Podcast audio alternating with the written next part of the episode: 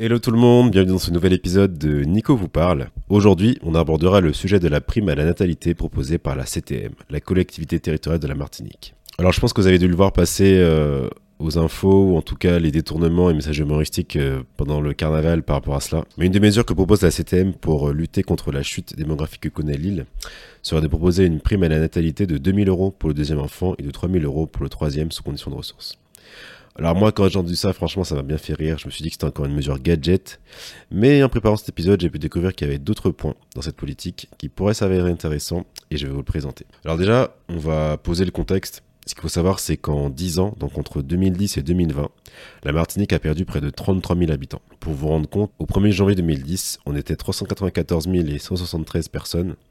Et au 1er janvier 2020, on est à 361, 361 200 personnes. Donc c'est énorme. Énorme, ça fait presque un peu plus de 3000 habitants euh, par an qui sont, qui sont perdus. Donc en fait, il faut savoir que si ces tendances démographiques se confirment, euh, la population pourrait atteindre 286 500 personnes, 500 habitants en 2040 et 212 000 en 2070. Ça veut dire que qu'en 60 ans, donc entre 2010 et 2070, on pourrait diviser de moitié la population de la Martinique, pratiquement. Donc c'est énorme. il faut savoir qu'il y a plusieurs facteurs qui expliquent cette chute démographique. Donc euh, forcément, on a une forte diminution des naissances. Le taux de fécondité des femmes est passé de 6 enfants par femme dans les années 1960 à moins de 1,9 enfants aujourd'hui. Alors il faut savoir que pour euh, renouveler une génération, il faut que chaque femme mette au monde 2,1 enfants pour que la population reste stable, sans tenir compte de l'immigration. Donc on est en dessous de ce seuil-là en fait. Et parallèlement aussi, la mortalité augmente du fait du vieillissement de la population. En 2021, on était, en 2021, il y a eu 4642 décès pour 3627 naissances. Donc en fait là le sol naturel est négatif, donc c'est-à-dire que la, population elle se, se renouvelle pas en fait, donc elle peut faire que diminuer. Et parallèlement à ça bien sûr vous avez, bah, comme vous le savez, vous avez un départ des, jeunes qui est massif, qui quittent l'île pour, euh, bah, pour l'hexagone ou pour l'étranger pour trouver de meilleures perspectives professionnelles. Alors qu'est-ce que la CTM nous propose pour lutter contre ce qu'elle qualifie d'hémorragie démographique? Un projet qui se nomme la maison du retour et de la famille. Je pense qu'avec le titre, les objectifs me paraissent très clairs. Donc ce projet s'articule autour de quatre axes. Donc on a un premier axe qui est le pôle de gestion prévisionnelle des emplois et des compétences, le GPEEC territorial. Donc le but en fait c'est d'identifier les besoins en emploi filière par filière dans chaque grande administration et faire des projections dans les 2, 5 ou 6 ans. Et moi, je pense que la jeunesse a vraiment clairement besoin de ça. Parce qu'en fait, euh, souvent, on se lance dans des études par envie ou par opportunité, mais euh, on pense pas forcément au retour au pays. En tout cas, moi, ça n'a pas été mon cas. Et du coup, bah, en fait, on se lance dans des emplois, dans des filières qui sont pas forcément demandées, euh, qui sont pas en besoin, en fort besoin sur l'île. Donc en fait, on se retrouve bloqué puisque bah, après le diplôme, une fois qu'on a commencé à travailler, avoir l'expérience, on aura du mal à rentrer au pays parce que bah, soit ces emplois sont pas recherchés soit ils sont pas assez rémunérés sur l'île, donc ça peut être compliqué. Et donc en fait, avoir ce genre de données, ce genre d'informations sur vraiment voilà, quels sont les besoins des entreprises sur les 2, 5, 10, 10 années à venir, ça permet de, je pense en tout cas, d'avoir une meilleure réflexion sur la filière qu'on choisira. Parce que si on veut rentrer à terme au pays, il ben, faut quand même pouvoir euh, s'assurer d'avoir un, emploi quand on, y rentre.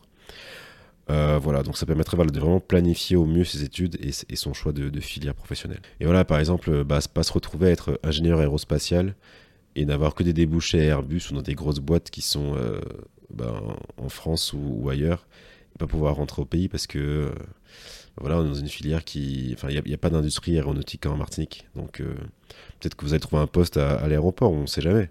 Mais peut-être que ce ne sera pas les mêmes qualifications. Est-ce que ce sera autant rémunéré Ça, ça je ne sais pas. Alors, le deuxième axe, c'est un pôle migration-retour. Donc il apportera une assistance technique et financière pour faciliter, pour faciliter l'installation Martinique des jeunes de moins de 40 ans qui sont dans un processus de recrutement, qui souhaitent créer ou reprendre leur entreprise. Parmi les mesures euh, citées, donc il y aura des aides financières à l'installation, des primes d'arrivée, réservation de logement, prise en charge du bail, mise en réseau, etc. Euh, moi je pense que cette euh, mesure-là, c'est la plus importante. Parce qu'en fait, ce qui compte vraiment quand on veut rentrer au pays, enfin l'aspect primordial, bah, c'est de trouver un travail en fait. C'est l'aspect financier, l'aspect rémunérateur.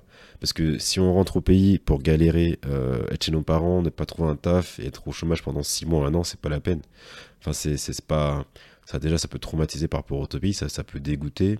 Et puis, c'est pour repartir après, enfin, ça ça fait une cassure dans la carrière et c'est pas c'est pas l'idéal quoi. Donc je pense que à la fois il y a eu pendant euh, enfin depuis le Bumidum hein, depuis le Bumidum et jusqu'à maintenant, il y a une vraie politique d'incitation au départ, que ce soit dans la société, pour que les jeunes quittent, que les jeunes, après le bac, ils quittent, euh, l'île pour aller dans des grandes écoles, des universités, des écoles d'ingénieurs, des écoles de commerce, médecine, etc. Mais bien que je crois qu'en Guadeloupe, il y a le parcours qui est possible aussi. Mais je crois qu'après, au bout de quelques années, ils doivent quitter quand même euh, ben, les Antilles pour aller finir leur parcours en France. On a une grosse politique, on a une forte, enfin une grosse politique incitative pour le départ, avec euh, voilà des associations qui sont dans les grandes villes comme Paris, Bordeaux, Toulouse, Montpellier, qui aident les, qui aident les, les étudiants ultramarins à s'installer, à trouver des logements, etc. Souvent, il y a les parents qui accompagnent pour, euh, pour, pour aider à l'installation en hexagone mais euh, il n'y a pas de politique pour le retour. Alors oui, il y a aller virer, il y a aller virer à Martinique, il y a aller vigner en Guadeloupe, il y a les comptes Instagram comme Retour au pays, donc il y a plein d'initiatives qui sont mises en place pour euh, informer, accompagner sur le retour au pays. Mais en fait, euh, on se rend pas compte, mais bon, déjà, c'est des initiatives récentes qui sont nécessaires et qui sont très bien. Moi, je, je les minimise pas, elles sont super importantes, on a besoin de ça. Mais en fait, ça fait tellement longtemps qu'on est sur une dynamique longue, incrustée, comment dire, dans les mentalités de départ, qu'en fait, on a incité les jeunes à partir, mais on n'a pas assuré l'après, on n'a pas assuré le, retour.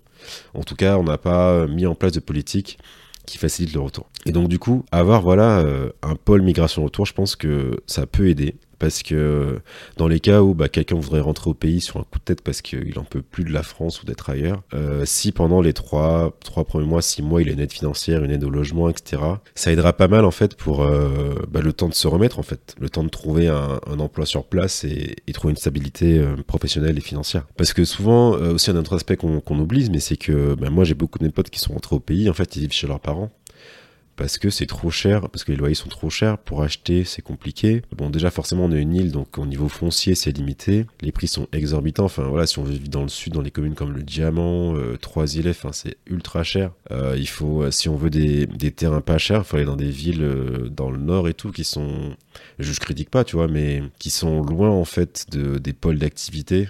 Parce que, voilà, en Martinique, l'essentiel de l'activité économique de l'île se trouve au centre. Hein. Le sud, euh, il y a un peu d'activité aussi au sud, mais le sud c'est plus loisir, le nord c'est plus euh, ben, tout ce qui est nature et tout. c'est plus, euh, ben, on a la montagne pelée, etc. Mais toute l'activité économique est centralisée dans le centre de l'île, quoi. Donc au niveau du Lamentin, Fort-de-France, du Cos, par là. Et voilà, donc tout ça pour dire que ça, ça peut prendre du temps de retrouver une stabilité quand on rentre au pays. Donc avoir un, système d'accompagnement et d'aide financière quand on rentre, je pense que ça peut être pas mal. La le troisième axe, c'est un pôle politique de la famille et d'incitation à la natalité. Donc là, c'est la fameuse prime, vous l'avez compris.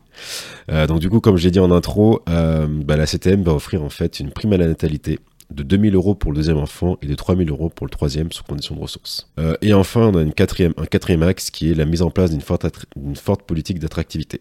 Donc euh, j'ai pas j'ai pas trouvé plus de détails par rapport à cela. Mais bon, je pense que ça rejoint en fait euh, bah, une volonté en fait de, rendre l'île attractive en termes d'opportunités d'emploi, en termes de, possibilités de carrière et d'évolution, quoi. Mais je pense que moi, en vrai, euh, une mise en place de fortes politiques d'attractivité, moi, euh, moi quelque part, l'île m'est déjà attractif hein, en termes de cadre de vie, de, proximité avec ma famille. C'est ça qui m'attire en fait. Euh, bien sûr, je veux trouver un emploi là-bas qui me permette d'être d'être stable financièrement, mais moi, l'attractivité, elle est déjà par le fait que je sois proche de la nature, que je puisse aller à la plage, que je puisse, aller à la rivière, que je puisse faire des randonnées, que je puisse manger les fruits locaux, que je puisse goûter euh, voilà à la, nourriture, euh, à la cuisine de, de ma mère, enfin voilà, de mes parents et tout, enfin avoir un cadre de vie qui est beaucoup, beaucoup plus confortable. Déjà ça c'est attractif, donc euh, voilà. Euh, après, vous me direz, oui, ça peut passer aussi par des infrastructures, tout ce qui est euh, voilà, hôpitaux, les médecins, euh, les transports, etc. Ça, ça, passe pas, ça passe aussi par là. Mais ça, c'est encore un cadre plus large. Alors, du coup, donc, on a ces quatre axes. Du coup, je les rappelle. Donc, c'est avoir un prévisionnel, en fait, sur les, des projections sur les emplois qui recrutent. la mise en place d'un pôle migration, donc, qui aide financièrement à l'aide au retour au pays en termes de logement, primes d'arrivée, etc. facilitation de réseaux de réseau pour les recherches professionnelles, la prime à la natalité et la mise en place d'une forte politique d'attractivité.